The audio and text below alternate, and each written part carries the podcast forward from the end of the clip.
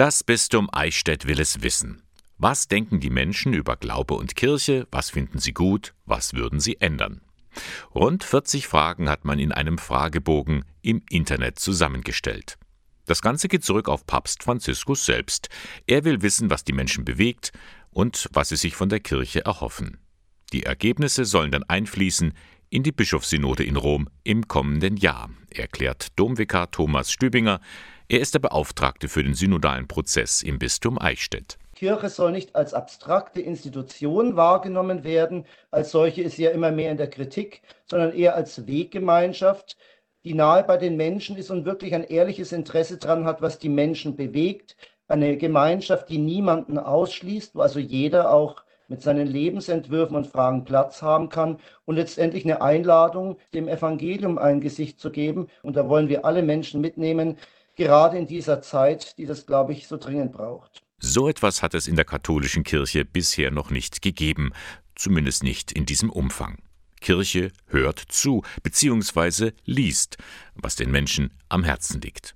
Und es ist auch ausdrücklich erwünscht, dass sich Menschen beteiligen, die der Kirche eher fernstehen, sagt Martha Gottschalk. Sie war an der Ausarbeitung der Fragen mit beteiligt. Von daher war es uns auch wichtig, möglichst in großen Frageblöcken alle Themen, die Kirche, Kirche sein betreffen, vom ganz persönlichen Gottesbezug bis hin zum Gemeindeleben als äh, Seismograph abzuklopfen und zu hören. Die Zeit ist knapp bemessen. Bis Mai sollen die Ergebnisse an die Deutsche Bischofskonferenz weitergeleitet werden. Von dort gelangen sie dann nach Rom aber auch in die Gemeinden der Diözese Eichstätt sollen sie einfließen. Mit den Fragen können wir natürlich auch sehr viel Erkenntnisse herausfinden. Was brauchen die Menschen vor Ort? Was würden sie sich wünschen, dass es eine Kirche für sie wäre, die attraktiv wäre, wo sie gerne mitarbeiten würden? Also wir versuchen das zu vernetzen und nicht jetzt einfach diese Ergebnisse wieder in eine Schublade tun, das abhaken, sondern aus diesen Erkenntnissen lernen, also nicht nur zuhören, sondern auch versuchen, das, was da gewünscht ist, auch umzusetzen. Im Juli wird es in Schwabach einen Begegnungstag mit dem Bischof geben.